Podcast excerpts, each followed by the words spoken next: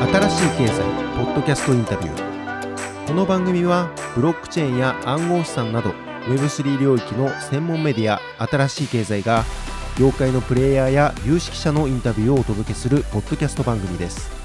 今回の新しい経済ポッドキャストインタビューはアメリカ大手暗号資産取引所クラーケンの日本法人クラーケンジャパン代表千野武氏に出演いただきました。茅野市が先日上司した初の著書仮想通貨と Web3.0 革命の内容を中心に金融からクリプトに移った茅野市のこれまでのキャリア既存金融機関は Web3 をどう捉えているか DAO の可能性規制はどうあるべきか。冬の時代の戦い方などについて語っていただきました。インタビュアーは現当社新しい経済編集部のしだらが務めました。なおこの番組は一般的な情報の提供のみを目的として配信しているものでありいかなる暗号資産有価証券等その他のデジタルアセットの取得を勧誘するものではありません。また当社及び出演者による投資助言を目的としたものではありません。暗号資産投資その他投資にはリスクが伴います。投資を行う際はリスクを了承の上ご自身の判断で行っていただくようお願い申し上げます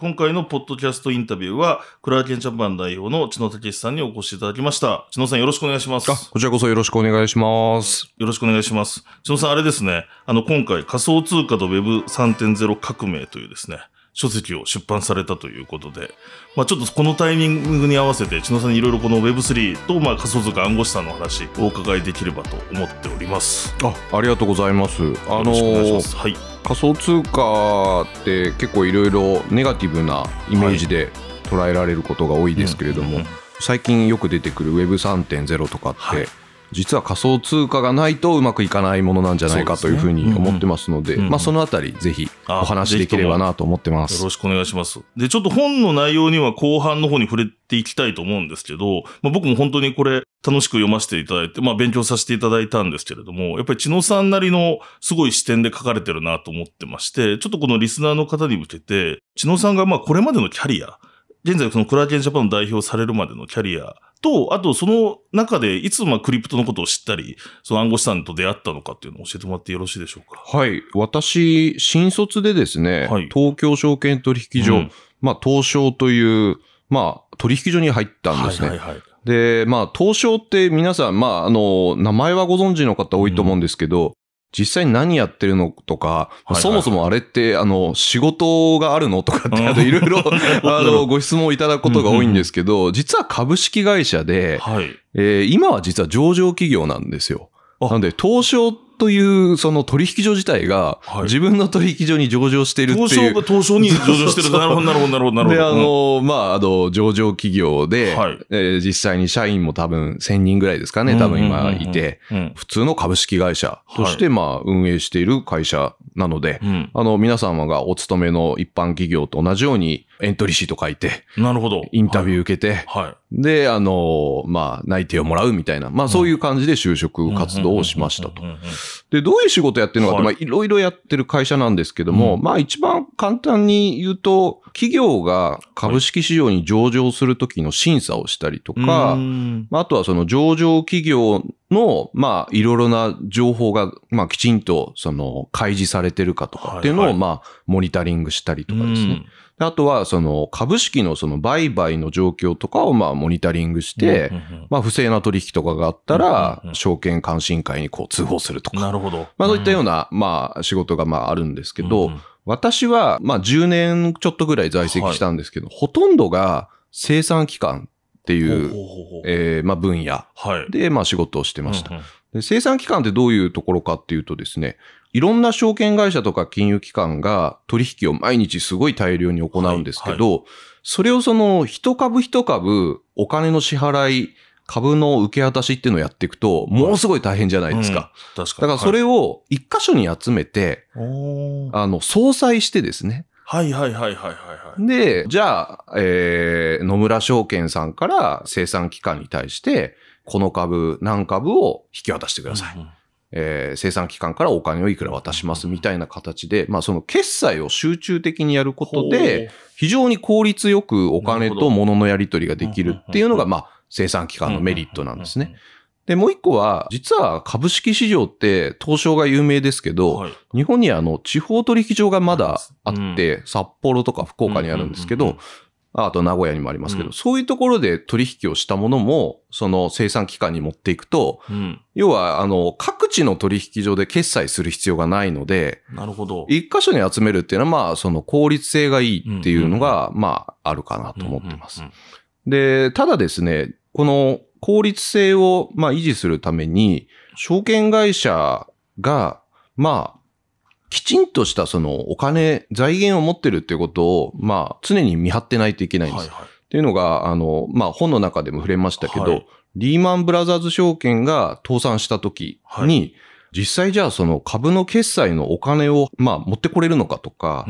えーじゃあ実際に売ってた株が実際引き渡せられるのかみたいなのっていうのを、まあ、やっぱり不安なわけですよ。はい。そこをあのきちんとモニタリングするっていうのも実は生産機関の役割なんです。ということで、あの、まあ、あんまり日の目には当たらないような仕事なんですけど、うんうんうん実はその証券市場においては、まあ、非常に重要な機能になっているのが、まあ、生産機関とはいはいはいいうところで、えー私はそこに、まあ、10年ぐらいのキャリアのうち、まあ、ほとんどですね、まあ、8年弱ぐらいいたっていうはいはいはいはい感じです。うんはいなるほど。はい、で、まあ、なんでじゃあ、その、この仮想通貨とか、ブロックチェーンの世界に飛び込んだのかっていう話なんですけど、うん。私、あの、ちょっとイギリスに留学をしていて、はい。帰ってきたのが2014年なんですけども、で、まあ、その時にですね、取引所全体で、うん。ブロックチェーンっていうのが、なんか最近あるぞと。いうことが話題に出てて、で、ブロックチェーンを使って、日本のその証券市場を何かこう、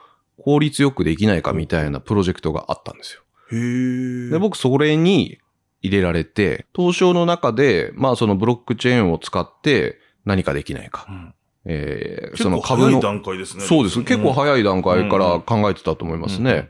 で、まあそもそもブロックチェーンって何なのっていうのも全くわかんなかったですし、ビットコインって何だろうみたいな話もよくわかんなかったんで、まああの、社内からいろいろな人間が集まって、はい。まあ勉強会みたいのをやって、まあ詳しい人間がいたんですけど、うん。実はその大学院で暗号技術を勉強してた研究してた、はいはい。あの、人間が僕の一個下の後輩にいて、はい。で彼はもうビットコインとか当時から技術的なことがもう全部分かっててな、るほど。うん。で、優しく噛み砕いて、こう、わからない、あの、おじさんたちに教えてくれたみたいなのがあったんですけども、まあそこが初めての出会いですね。だからまあ会社のまあ仕事の一環で、はい。まあそういった新しい技術をまあちょっと研究しようっていうのがまあ最初のきっかけ。なるほど。で、その流れでですね、まあ海外出張にまあたびたび行ってたんですけど、まあアメリカのシカゴに行った時に、はいまあそこでブロックチェーンカンファレンスみたいのが当時あったんですよ。へーはいはい2014年の確か11月だったと記憶してるんですけど、はいはあ、もうごめんなさい。もう、もう1年後かな？もしかしたらうん15年だったかもしれないですけど、そこでいろんな人と出会って、はいはいはい。で、実は、あの、その中にですね、あの、今私がいるクラーケンの、えー COO がいたんですよ。ああ、なるほど。はい。で、その東証の、まあ、あの出張でいろいろな人と会ってう、ん情報交換して、えー名刺交換してみたいな流れで、なんとそのえー3年後ですかね、うん。彼から連絡があって、あ、千野さん何してんの？と。うんうんうん。で、僕当時あの東証辞めて PWC にいたんですけど、あはいはいはえーいや、まあ PWC で働いてるよって言ったら、まあ日本で仮想通貨の取引所を今運営してるんだけい。ど、はい。まあ規制ができて、うんその規制に即した形で業務を行えなきゃいけないと。はい。で、ただちょっとそういう人材がいないからう、んちょっと手伝ってくれないかっていうことで声をかけてもらって、なるほど。で、僕はあの、もともとすごくこのお技術に興味があったんですね。なので、まあ面白そうだなと思って飛び込んだのがへー2018年の7月う。ーん。ええすいません。ちょっといろいろ長くなっちゃいましたけど。なるほど。すごいですね。そうか、そこ、結構運命の出会いみたいな感じだったんですね。そうですねシカゴでの。ええなるほど。ちなみに、その東証さんで、まあ、勉強会とか、ちょっと使える可能性を考えようみたいな話をしてた時から、やっぱり魅力は、ビットコインとかそのブロックチェーンに関しては感じてました？それがですね、はい。全く逆で、お、そうなんですね。はい。これは使えないなっていうのが僕の印象だったんですよ。はいはいはいはいはまあ、ブロックチェーンって、プライベート型とパブリック型、はいありますねまあ、あるじゃないですか。で、当然その東証とか金融機関が考えるものっていうのはプライベート型なんですね。そうですね。うん。まあ、あくまで自分たちの今のビジネス、うんうんうん今の仕組みっていうものをブロックチェーンで置き換えるとどうなるみたいな発想なので、そうすねまあ、誰でも彼でも参加していいよみたいな発想自体がそもそもないっていうことなんです。で、プライベートのやつを前提とすると、なんかこれって別に今の仕組みでできちゃうよねっていううん話 で。じゃあ何がこう技術的にいいのっていうと、まあ、いわゆるシステム障害とかのリカバリーとかを考えると、うんまあ、分散されてるので、ノードが。はい。まあ、なので、その信頼できるノードを複数個置くと、まあ、一つのポイントが、えーシステム障害になっても、ね。うん。まあ、継続できるっていうことで、まあ、その、障害には強いんじゃないかな、みたいな印象はあったんですけど、うんうんうんまあでもそれもその既存の金融機関のプラットフォームって結構いろいろちゃんと考えて作ってるので、そうですね。そこまでのメリットないよねっていうのは僕の印象だったんです。よ。うううんうん。で、これのまあその話の前提っていうのはまあさっき申し上げた通り、プライベート型っていうところがポイントではいはいはいはい、あのパブリック型ってそもそも範疇になかったんですよ。まあそうか、そうそうですね。まあ要は東証さんが使うん。ビットコインっていうのはもちろんあるっていうのは認識をしていたんですけど、うん。まさかそういうものを、その東証とか金融機関の業務のために使うって発想自体が当時なかったんいでう、ううん。まあなんか面白そうだけどこれ結局使えないよねみたいな印象を個人的には持ってしまったと。なるほど、なるほど。で、ただ、その、フィンテックとかって言葉が当時はい出始めて、まあいろんな会社がそのデジタル、デジタルっていうふうに言い出したんだけど結局は、まあ革新的なことをやるっていう感じではなく、はい。社内の若手のガス抜きのために、フフィンテック推進室とかですね、はいはい。社長室 直下で作りますとかって言って、若手集めていろいろリサーチはさせるんだけど、結局プロダクトには結びつかない、サービスには結びつかちょっとないみたいな。前の DX みたいな。そうそう。みんなととりあえずやるみたいな。えーで、まあ僕、そのね、PWC にもいたんで、はいはい。コンサルうんティングとかの会社は、まあまさにそういうのをはい。売るわけですけども、うんうん。まあ結局でも、まあ企業がなんかそれを本気で既存のビジネス、うまた新しいビジネスに生かすっていうところまでは、なかなか結びついてなかったなっていうのが、まあ当時感覚としてあって、うんで、まあそうこうしてるうちに、なんかこれってちょっとまずいんじゃないかなっていんう危機感が僕の中でちょっと出てきたんですね。っていうのが、まあ、僕がいたその証券市場っていうのは、明治時代から基本的に仕組みが変わってないわけですよ。はいはいはいはい140年くらい、まあ結局同じ仕組みで成り立っていてで、それは何かっていうと、証券取引所っていうのが中心にあっはて、そこに参加できるのは証券会社。だけですね。で、証券会社に皆様口座を作っていただいて取引をするっていうう、ん。そういう仕組みうんは、はい。まあ昔から全然変わってない。で、変わったのは、まあ確かにコンピューターによって、うん。仕組みが自動化されている部分、インターネットを介して注文が受け付けられるとかですね。うん。まあそういうのはもう当然ありますけど、うん。ただ、人がやってきたことを機械化したっていうだけで、その仕組み自体は、まあ何ら変わってないっていうのが僕の理解なんです。で、これでいいのかなっていうのが正直あって、てで、この先じゃあ、あと100年うん。同じ仕組みが持つのかっていうと、うん。なんかそうじゃないんじゃないかなっていうのがあって、じゃあデジタルデジタルっていろいろ言ってるけど、本気でデジタルに取り組むんだったら、まあ一回そっちの方に行ってみようっていうのが僕のきっかけですね。ね。で、その時は、やっぱりその、プライベート型のブロックチェーンじゃなくて、はいパブリック型のブロックチェーンが、今後この金融とかいろいろな仕組みをなんか変えていくんじゃないかっていう可能性をすごい感じて、。で、まあ、まあよくディスラプトされるとか、はいディスラプターとかっていう、まあ、革新的な破壊者っていうんですかね。うんまあそういう側に入ってみよううんっていうことで、まあ飛び込んだのがきっかけです。すいません。ちょっといろいろ長くなっちゃいましたけど。いやいやいやいや、面白い。だからこの、もうちょっと本の内容にも、ふあの、まさにそういうことも書いていただいてるんですけど、ええ。まさにあとこのリーマンショックなんかうん。の衝撃みたいなのも書かれていて、ええで、既存金融へのちょっと問題点とか課題みたいなのを感じられた、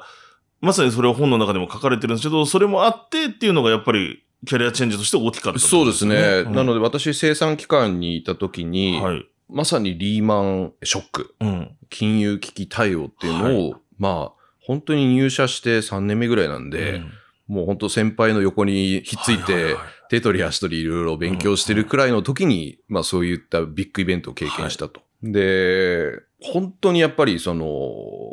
想定していないくらいの大きな規模の破綻だったんで、うん。いろんなところに影響が出ましたし、またその彼らがやってた取引の量っていうのが、もうはい尋常じゃないくらい多かったんで、うん。まあそれをその、きちんとそのは、あ。反対売買っていうのをやっていくわけですよ。なるほど。要はリーマンブブラザーが買っていたものはは売らなきゃいけないし、売っていたものは買い戻すで、それによってその、彼らの取引を、要は全部なくしていくわけですね。ええ。そういう作業を、まあ、3年目の私なんかが やっていたと。いうことで、で、なんでこういうことになっちゃったの？うん。っていうのがやっぱり、現場の人間としてあるわけですよね。金融って、こういうものなのかっていう、うん。その根本的なものに対してのこう疑問っていうのがやっぱり出てきて、それまでなんかこうね、あんまり何も考えずに、金融ってなんかちょっとかっこいいとか、まあ、お給料もなんか高いんじゃないかとかなんかそういうイメージ、はい。なんかエリートの人がいっぱいいてみたいな、なんかそういうイメージだったんですけど、なんかこれちょっと気な臭いなっていうのがやっぱりリーマンの話。うんうんうんまあそのリーマンの前から、まあいろいろなね、デリバティブとか、うんうんうんえー証券化されたプロダクトみたいなのが、まあいろいろな問題を起こしてましたけど、まあそういったものの中から、こう徐々にこう、この既存の金融ってこれでいいのかみたいなのは、うんまあ正直感じていたっていうのがありますと。なので、あの、このクリプトってまあいろいろ問題が多いのはこれ事実だし、はいはい。えービットコインの価格も去年ね、700万ぐらいあったのに、今そうですよ。200万ぐらいしかないじゃんとか、はい。まあいろいろあると思うんですけども、まあただその既存の金融が抱えているいろいろな問題を解決しようという人たちがはい。いっぱい集まってきてるっていうのも事実なんですね。うんもちろんまだまだ道半ばだと思いますけども、まあ私も、まあ、あの、その一人だというふうに自分では思ってるんですけど、うんうんうん。まあ、なので新しいマーケットで新しいことをやろうとしているんだけれども、その背景には、さっきしだらさんおっしゃった通り、はい。その金融危機みたいなものを、うんやっぱり二度と起こしたくないし、なるほど。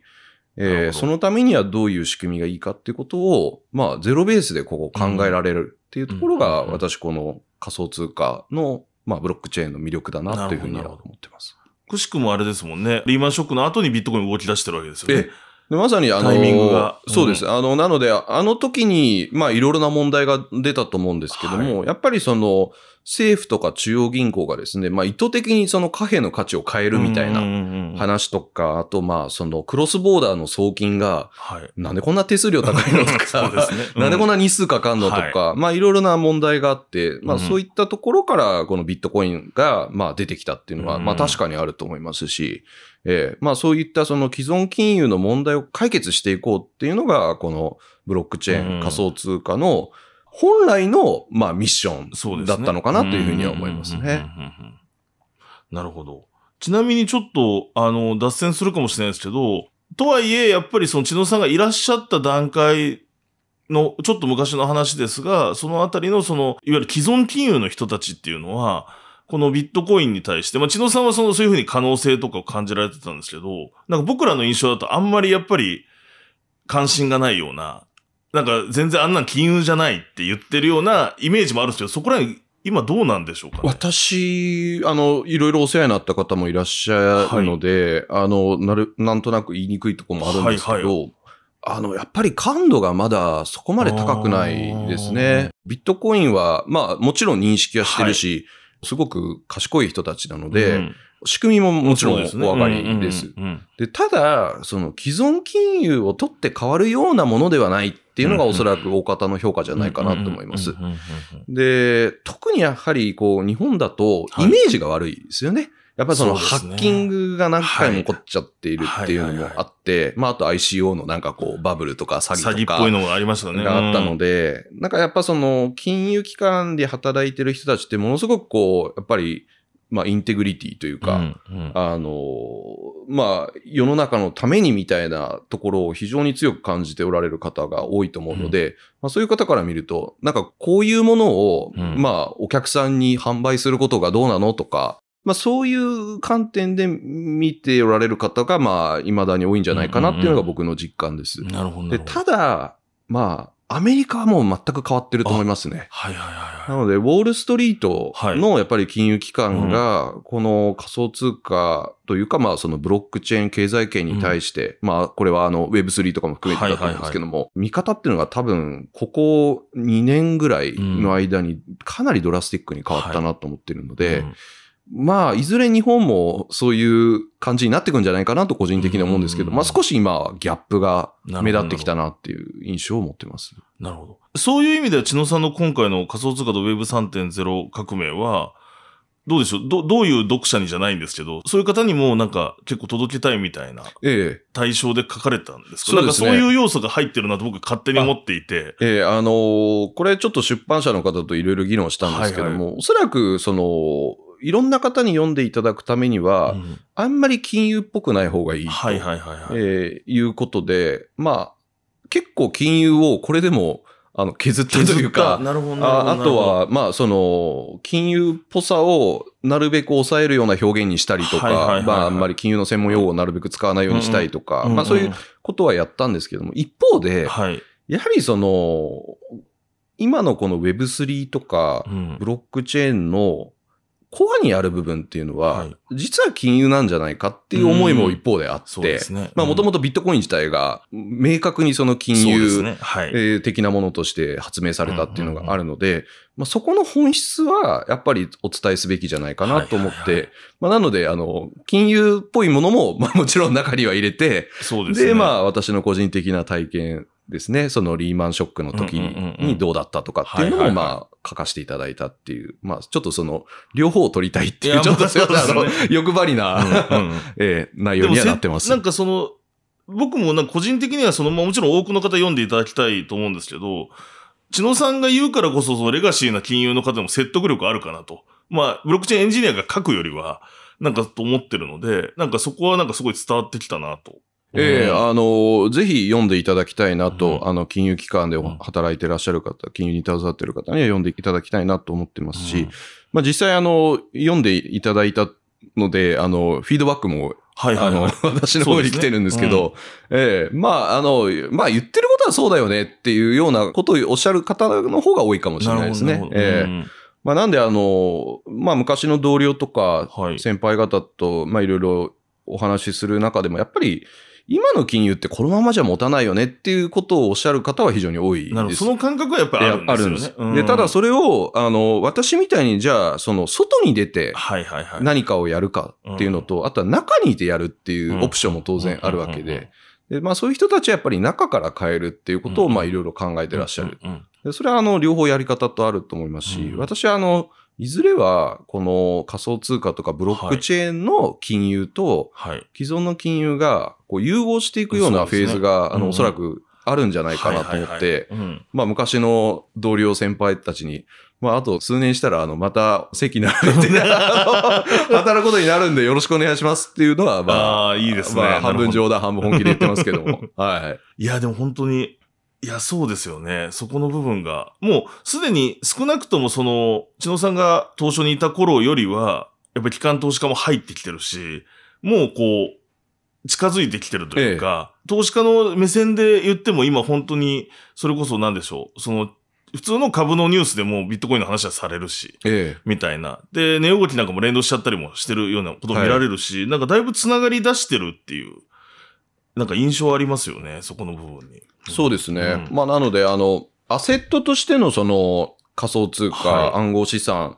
うんが、その金融の、まあ一部として見始められているっていうのは、まああるんだと思いますね。まあ、白良さんおっしゃった通り、まあ、経済ニュースとかでもビットコイン価格が、あの、必ず出るじゃないですか。はいはい日経平均とか、はいトピックスとかに加えてですね。うんだからまあ、あの、金融セクターの一つとして今、うん。まあ、見る方がやっぱり多くなってきたっていうのはあると思います。うんで、私そのプロダクトもそうなんですけど、うんやっぱりその仕組み自体がはいはいはい。既存金融を変えていく可能性が大いにあるなと思ってて、特にやっぱその分散っていうのがこの仮想通貨ブロックチェーンの、まあ本質的なところにあると思うんですね。まあなので、一つのその企業だったり、うん。公的な機関が全てこうお膳立てをして、そこに皆さん乗っかって何かをやるという仕組みじゃなくて、はい。まあ、いろんな企業なり、個人なりが参加して、まあそのエコシステムを、まあこう作っていくようなモデルですよね。うん。まあ、それがあの金融の中にもおそらくどんどん広がっていくんじゃないかなと思ってます。うん。なので、あの、そのプロダクトとしての仮想通貨っていうのと、あとはその仕組みとしてのその、まあ分散化された仕組みっていうのが、まあ今後どういうふうにこう取り入れられていくのかっていうのはまあ非常に面白いですし、私自身もなんかそういうのをまさにプレイヤーの一人としてまあやっていきたいなっていうのがあります。確かに本の中にもちょっと出てきてますけど、ゲームストップと、まあロビンフットですよね。ええええで、ロビンフットなんかある意味、そういう意味では、なんかその中間点にいるというか、ええなんか既存金融とクリプトのなんかこう、えインテグレートされた、まあ少なくともユーザーはなんか両方一緒に見て、今、売り買いできてるので、なんかそういう印象もありますよね。うん。そうですね。まあ、あの、ロビンフットも、まあ、こう、すごい便利なアプリだったんで、はい。爆発的に広がったのと、あとはそのコロナの給付金？ああ、そうですね。を、うん。まあ、受けて、それをまあ、投資に回すみたいな、まあ、そういった流れで多分爆発的にヒットしたと思うんですけども、やっぱり既存金融の枠の中にやっぱりいる会社だっていうような印象も私同時に持っていて、うんなるほど、なるほど。うん。で、まあ、あの事件で、やっぱりロビンフッドっていうのは、その、お客さんの情報を、そうですねやっぱり、まあ、HFT 業者におそらく流してたんじゃないかみたいな疑惑があって、で、代わりにまあ、そのリベートをもらうみたいな、なんかそういう仕組み停だったんじゃ止するみたいなこともありましたよね。そうそうなんですよ。うんなので、で、まあ、ああいうのっていうのは、クリプトの発想とは真真逆。逆なんですね。うんうんうん。まさにその、既存金融の抱える問題点の、まあ、一つかなと思うので、んんん。まあ、ちょっとその残念っちゃ残念かなという、まあ、印象はありますけども。え。ありがとうございます。あと、そういう意味では、その、どうですか、その、今、クラーケンさんで、言ってしまえば本当にまさに既存金融と逆の、そのクリプトだったり、ブロックチェーンの業界にも入られて、なんかその、比べてみて、こう、面白さとかってどう、魅力ってどう、どういうふうに感じられてます？え魅力はですね、まあ、あの、クラーケンってまだ、その中央集権的な、はい。あの、存在ですし、はい。企業なので、はい。まあ、DAO ではないですね。うんうんうん。で、ただ、一般的な企業に比べれば、はい。相当 DAO 的な。あの、要素が強いと思ってます。うん。で、もう、組織はやっぱりフラットで、はいはいはい。まあ、創業者で CEO ってジェシー・パウエルっていうのがいるんですけど、もう普通にそのスラックでコミュニケーションが、うんうんうんうん。あ取れるし、はい。なんかその、人と人との距離感とか、そのチームごとの距離感とかが、うん。まあ非常に近いうんですね。でこれはあの、弊社だけでなく、はい。他の会社さんの人ともこう、コミュニケーション取ると、うん。まあ皆さん同じようなことおっしゃってるので、やっぱ業界が、まあその既存の金融とか既存の企業の、まあそういったその硬直化しはい。た仕組みを、まあやりたくないっていう思いで皆さん来るんで、うんまあ、そういうこうカルチャーがやっぱり自然とできてるっていうのが、うんまあ一つ大きな違いとしてはあるかなと思いますね。うん。で、みんなあの喋るんですよ。スピークアップするんですよ。なので若い社員、まあ比較的年齢が若くても、自分はこう思うみたいなのが結構普通に出てくる。はいはいはい。これってあの、日本的な企業文化で言うとなかなか難しいじゃないですか。なかなか難しいですね。うん。なんか一年目の人間が社長になんかこう言うとかって、こううん周りがまなんかあそうで、おい、おい、みたいな空気読めよお前みたいなねうんうん。えーなんかそういうのがありますし、まああと、社長に何かをこう話をすると言っても、まずは係長に上げて、係長から課長、部長、役員とかこうどんどん上げていくじゃないですか。うんそういうのがないですよね。それやんないと怒られたりします？よ。聞いてないとか言ってね、日本の会社だと。だから、あの、DAO ではないですし、はいえーその中央集権的な存在ではあるんだけれども、やっぱりその、DAO 的なものに最終的にはなっていくべきだというような、はあマインドセットを持ってる方がやっぱり多いです。はいはいはいはいクラーケンがどうなってるかわからないですけども、ただ、そういった分散されていく仕組みが、なんかやっぱりこの未来のあるべき姿なんじゃないかという思いで働いてる人が多いっていうのが、まあ肌感覚として感じているところです。確かに。クラーケンさんでその事例があるかわかんないですけど、確かに、その後に、あの、いわゆる中央集権的な暗号資産取引所から離れて、それこそ分散金融、 DeFi のところに、を作る人とかもいますもんね。ええ。将来はそそういうふうな、で、そもそも組織自体もっていうのはすごく感じますね。そうなんです。確かに、開発会社とかも多いですよね。フラットなところ、分散してるところ。そうですね。なので、あの、分散は分散で、あの、すごく今後の将来を担っていうん。うんうくんうんやり方だと思うんですけど、一方で、今すぐに全部分散にしちゃうと、そうですね。多分ものすごく困ったことになると思うんですね。うんうんうんで、それは何かっていうと、多分世の中の仕組み自体が基本的には中央集権を前提として動いているので、はい、はい。それをいきなり分散にしますっていうと、んんん個々人が負うべき責任とかがものすごく出てきちゃうし、はいはいあとその弱肉強食になると思うんですね。そうですね。うんで、企業とかが責任を持ってお客さんをケアしてあげるっていう、うんまあ、こう、ある種至れり尽くせりの世界観から、あ、あなたたち勝手にやってくださいっていう、うんええ知ってる人は分かってるけど、知らない人はまあそれ自自己責任ですから、みたいな、パスワードなんか、忘れたらもう終わりですって話っていう、そうういう世界観であることも、まあちょっと注意が必要だと思っていはい。はいはいて、私あの、最終的には個々人の方がちゃんとしたリテラシーを持って、うん。技術的にも精通をした上で、自分のことは自分で決めるっていう世の中が、まあ望ましいというふうにはい。思うんですけど、ただ、一足飛びにそういう状況にはいかないと思うので、ある程度その段階を経ていくべきだと思うんですねなので、クラーケンみたいな会社が、ある程度その中央集権的に機能しているのも、おそらく今の状況が、かなりその中央集権を前提とした世の中の仕組みになってるからだと思っていて、それをこう徐々に徐々にこう変えていくっていうのが、まあ我々の役役割なのかなというふうには思います。ありがとうございます。はい。いや、ちょっともう書籍にだいぶ書いていただいてることも喋っていただいちゃってる。本を読む必要はないかもしれないです。やいやいや全然、まだまだたくさんのことが書かれてるんですけれども、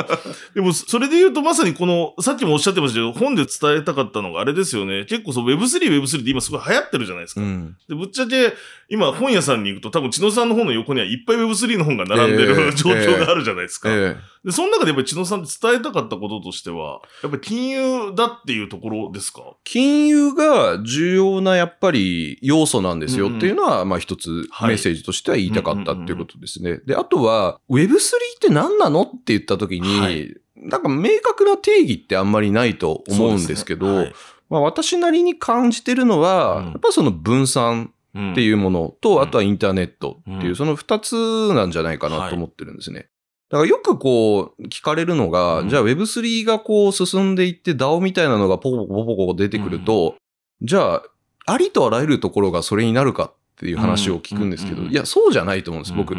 特にその、お米を作るとかですね、魚を取るとかっていう一次産業的なものって多分 DAO にはならないんじゃないかなとか、ええまあ、なので、その、極めてやっぱりインターネット上はい。で行われている経済活動が、まあ、DAO 化していくっていうのが、うんまあ、メインストリームなのかなというふうに、あの、個人的には思ってます。なので、ちょっとそのあたりの、なんか誤解とかも、うんもしかしたらあるのかなと思って、にまあ、その辺はちゃんと説明してあげなきゃいけないっていうのが、あの、動機として一つありました。であとは、やっぱり日本の仮想通貨っていうものが、はい。まあ、不幸にもうん。非常に悪い印象を皆さんお持ちで、仮想通貨自体は別に悪いものではないと思うんですね。はいで、犯罪に利用されてるんじゃないかとか、ギャンブルなんじゃないかとか、えーそういった印象があるんですけども、実はその、この分散型の社会、特にインターネット上で、えーブロックチェーンを使って分散化していくような仕組みだと、うんこれ仮想通貨がないと動かないと思って、うん だからちょっとそのあたりの誤解を解きたいっていうのも、もう一つのあのメッセージです。うんはい。そうですね。どうしても日本はそういう印象がすごいついてしまってる方も多いですし、以前、これだけ Web3 が盛り上がっても、なんとなくこうメディアの伝え方もそっちにバイアス、なんか怪しいものとか、逆に送り人とかなんかそういうなんかええ派手に稼いだ人とかなんかそっちに寄っちゃってる気もしそうますよね。ですねなんか NFT なんかも、それこそ僕もメディアの取材を受けると、稼げるかどうか言ってくださいみたい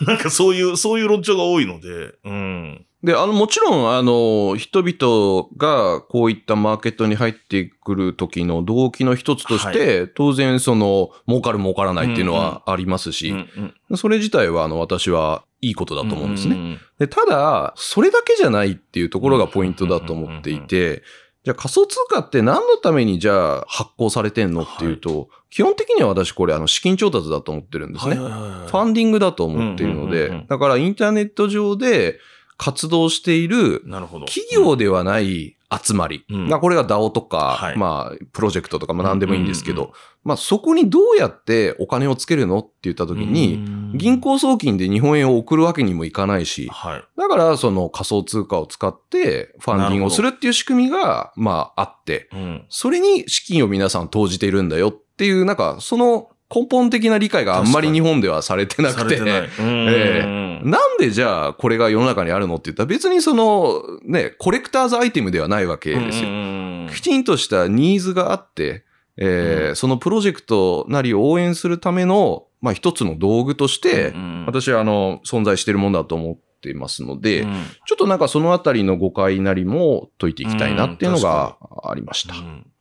でも、まさにそれ本当に重要なところだと思ってますね。なんとなく Web3 は、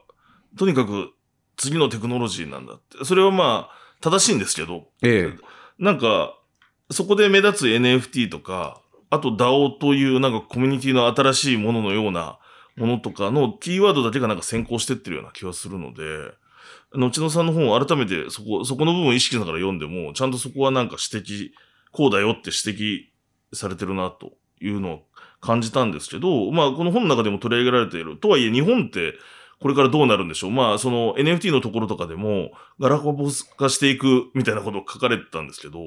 そのあたりってどう見られてます？日本はもうすでにガラパゴス化してると思います。うん。ええ、で、うんそれがどんどんひどくなっていくんじゃないかっていう、あの、懸念をすごい強く感じてます。はい。で、理由はいろいろあるんですけども、やっぱり一番大きいのは、うん。まあ、規制だったり、うん。まあ、法律だったり、うんうん。まあ、そういったその国の制度として、えーこの Web3 を、まあ、サポートしづらいものが、まあ、正直あるっていうところですね。うん。で、Web3 のやっぱり根幹にある、その仮想通貨が、うん。まあ、税金で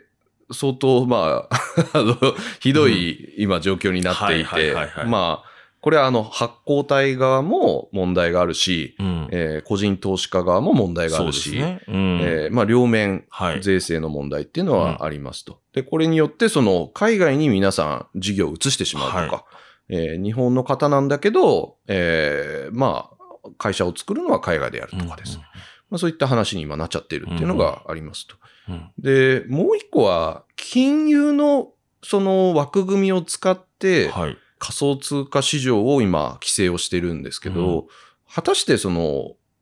伝統的な金融と同じような仕組みで動いてるのかっていうと、まあそうじゃないと思っていて、で、でもまあ、あの、当時何もなかったところで規制をかけるっていうと、まあ一番近いのは金融じゃないかっていうことで金融を参考にするっていうのはまあ、あの、考えられるとは思うんですけども、でもいろいろ今皆さんキャッチアップした後なので、うん果たして今の規制が、その Web3 とかをサポートするのに適切なものなのかっていうのは、うんもう一回考え直してもいいんじゃないかなというふうに思ってます。でないとですね、海外では一般的に使われているようなものが使えないっていう状況があるんですね。で一つはステーブルコイン。そうですね。はい。で、このブロックチェーン経済圏において、やっぱ価格が安定してないっていうのが一つの問題だと思うんです。はい。これをどうにかしてその安定させる、うん。安定しているものをそこに乗せるっていうのが、やっぱ重要だと思っていうんうんて、で、海外ではまあそのステーブルコインっていうのがまあ広く使われてるんですけど、日本はちょっとその法律上ですね、うんそのステーブルコインっていうのが扱えない状況がまうんあ、あの、続いてその。取引所さんでってことですかええうんうんう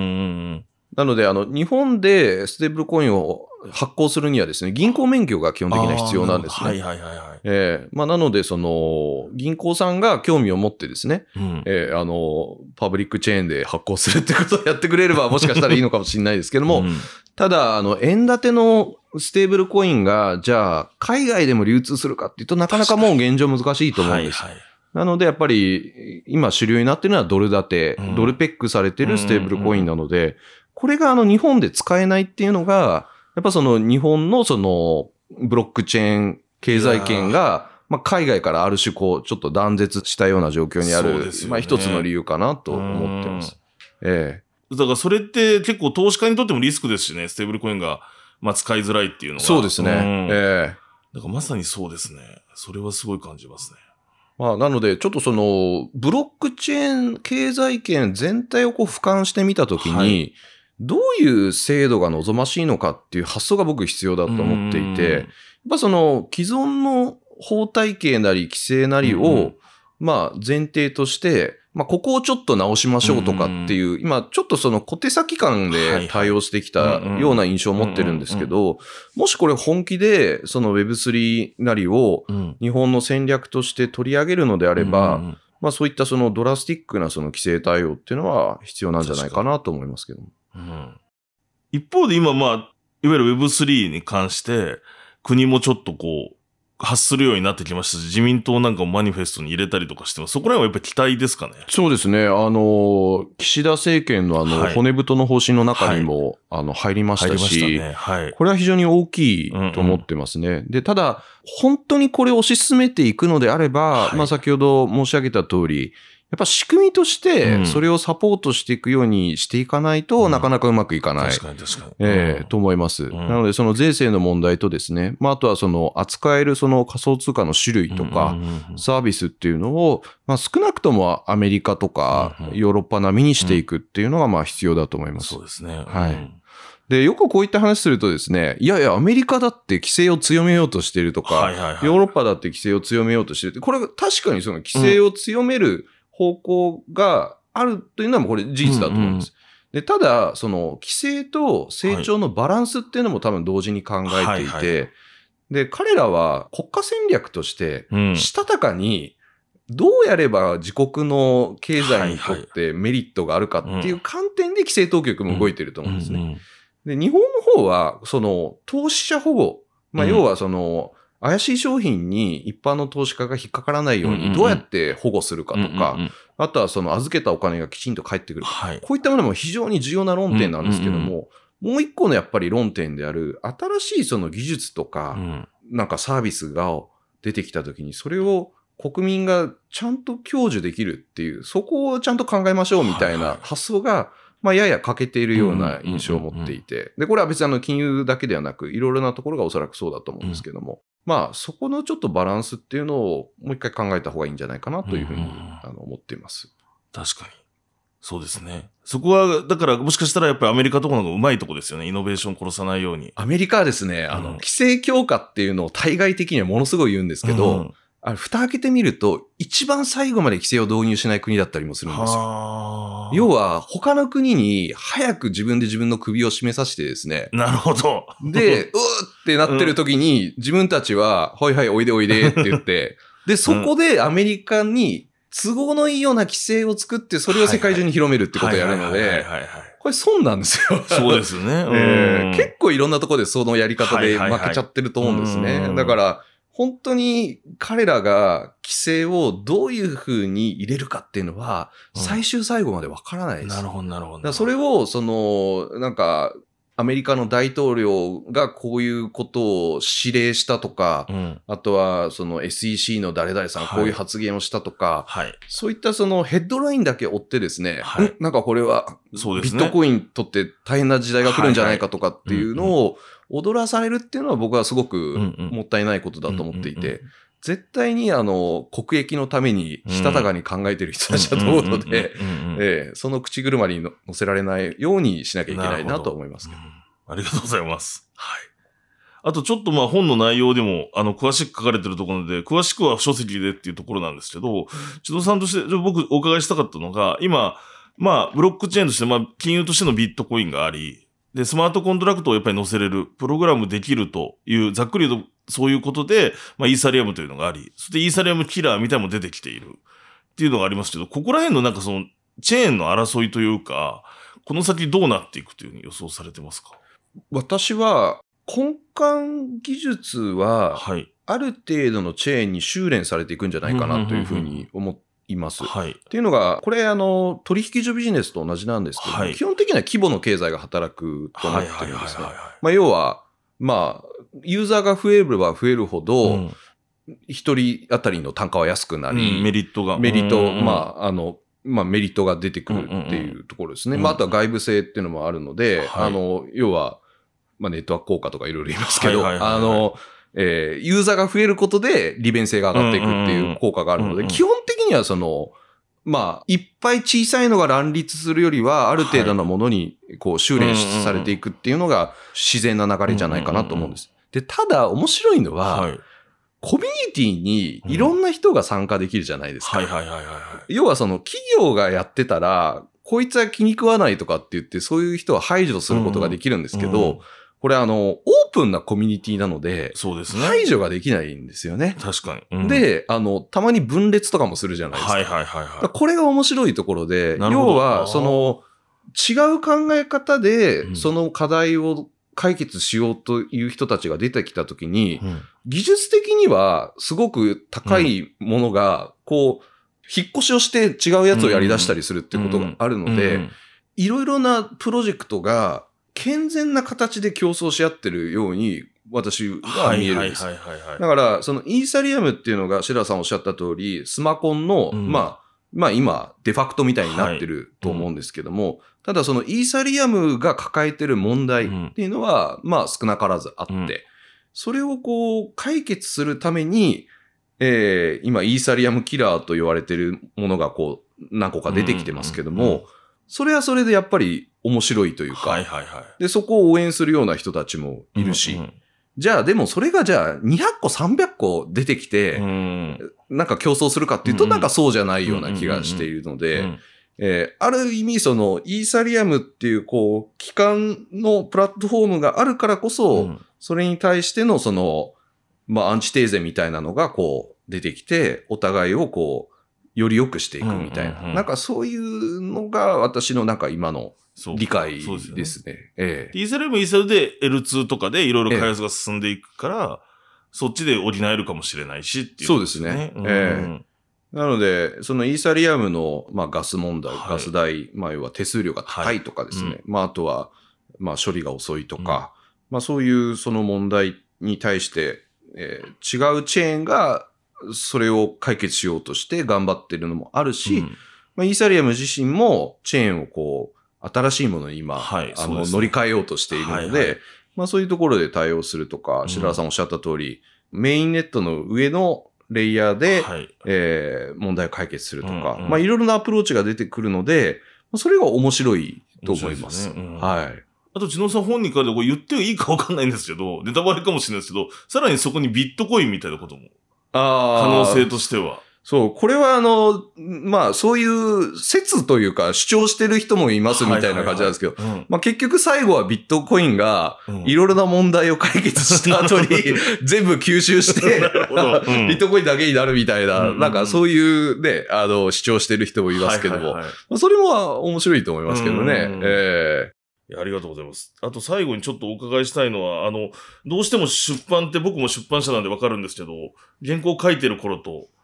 えっ、と、ええ本が出るまでってタイムラグがあると思ってまして、そうですね。おそらえくこの書籍、あの、6月発売されてるので5月とか4月とかそのぐらい、もっと前から執筆されてたと思います。この数ヶ月で結構この市場状況がですね、変わってきたと思うんですけど、いかがですか？今のこの市場状況をどう捉えられてるか。えタイミング的には、なんか私運が悪いなっていうのは 正直思ってます。うん。ええで、ビットコイン価格もですね、はいものすごく、まあ、下落してしまいましたし、まあ、そもそも今、取引量自体もかなり減ってきているうんうんうんということで、まあ、相当冬の時代が来たんじゃないかとはいいう声も、まあ、出ているところです。うんうんうん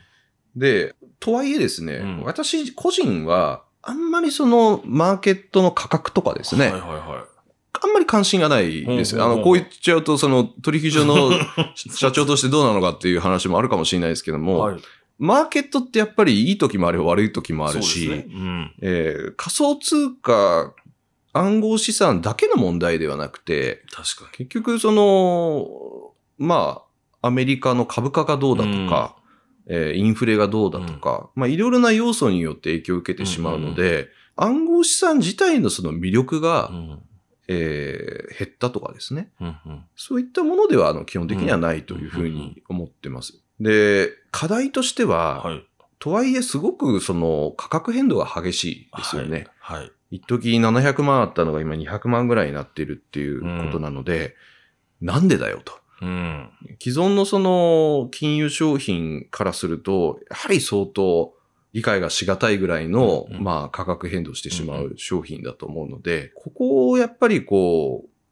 一つ乗り越えていかないと、うんより多くの方が暗号資産にお金を投じるという状態はなかなか難しいんじゃないかなって思ってます。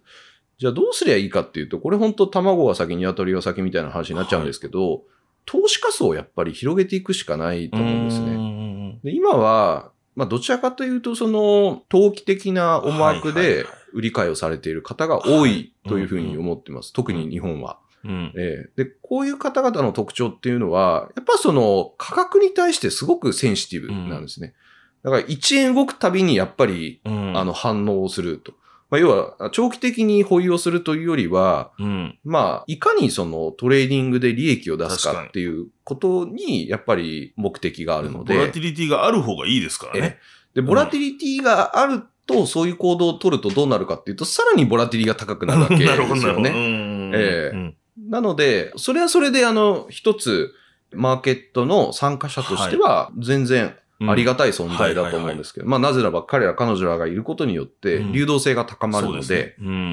いろいろな売り買いをしてくれる方がいるから、まあ、買いたい時に買える、売りたい時に売れるっていうことが、まあ、あるわけですよね。ただ一方で、その人たちだけのマーケットになると、うん。えーものすごいやっぱ価格変動が激しくなってしまう。っていうのもあって、まあ、じゃあどういう状態がいいかっていうと、まあ、適度な価格変動に抑えるっていうのが多分良くて。うん。そのためには短期的な動向だけで動く人じゃない、はい。長期的に、まあ、まあ塩漬けでもいいよとか、うん。まあよく私あのトレーダーの友達が言うんですけど、バイアンドフォゲット。うん。まあ買ったら忘れるみたいなう。ん。まあそういう人たちがより増えていくと、多分価格もおそらく安定していくんじゃないかなと思っていて、まあ、なのでこれあの業界としてのやっぱり課題としては、価格変動が高いっていうことに対して、私はその投資家層をどれだけ広げられるかっていうことに、まあ、もっとみんな動くべきだなというふうには思いますけど。そうですよね。だからそれこそインデックスとかに投資してるような層も、えまあちょっとポートフォリオ、こっちにも、クリプトにも入れとくかぐらいになってくえ、ると、そうですね。えだいぶ違うと思いますし、くしくもなんかその、じゃあ S&P とかも、すごい値段上下してるじゃないですかえ、。ええ、ええ、あええの、この、まあ、世界的な、まあ、あの、マクロ経済の観点からで、だから、あの、そういう意味では、まあ、入りやすいかもしれないですね。そうですね。今、今、結局、すべてが下がったり上がったりっていうのが、だからそこが確かに入ってきてくれることで変わるかもしれないなっていう。そうですね。だ本来は、あの、ビットコインはじめ暗号資産っていうのは、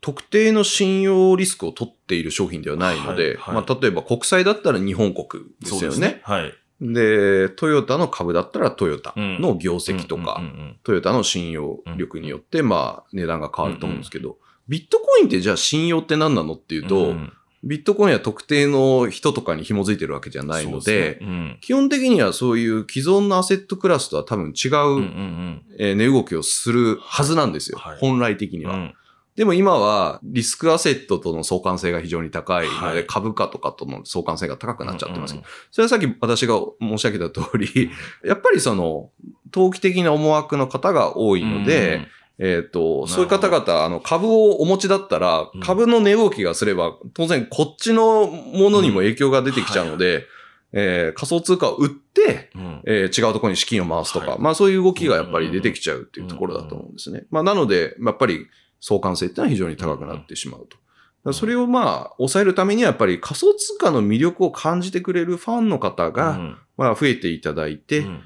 まあそういう人たちはもう、もう私イサリアム好きだからずっと持っとくよとか、うん。まああとは、まあちょっとクラーケンの宣伝になっちゃうかもしれないですけど、ステーキングっていうですね、あの、要は預けることでリターンを得るような、うん。まあそういったそのサービスもありますので、まあそう、そうするとそのまあまさに定期預金みたいな形で、すね。うんええあの、はい預けっぱなしにしといて、まあ年利何パーとかの、うんうんうんまあ、リターンを得るみたいな。うんそういうような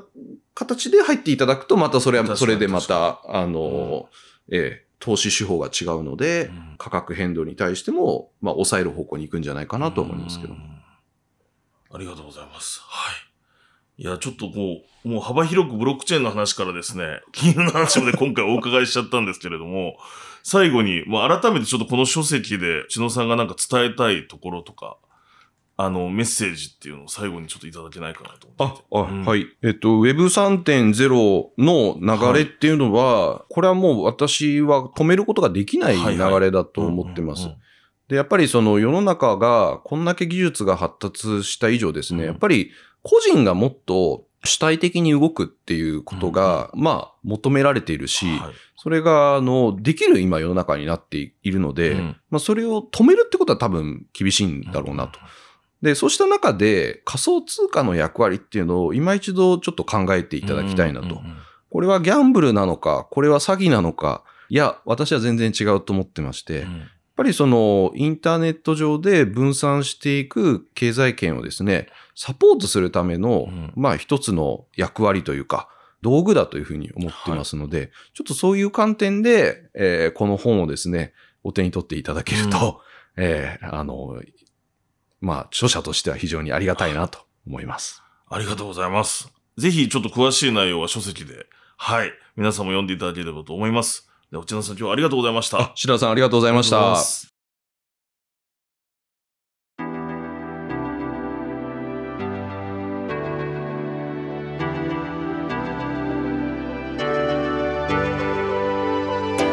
私たち新しい経済編集部ではこのようなポッドキャストインタビューの他に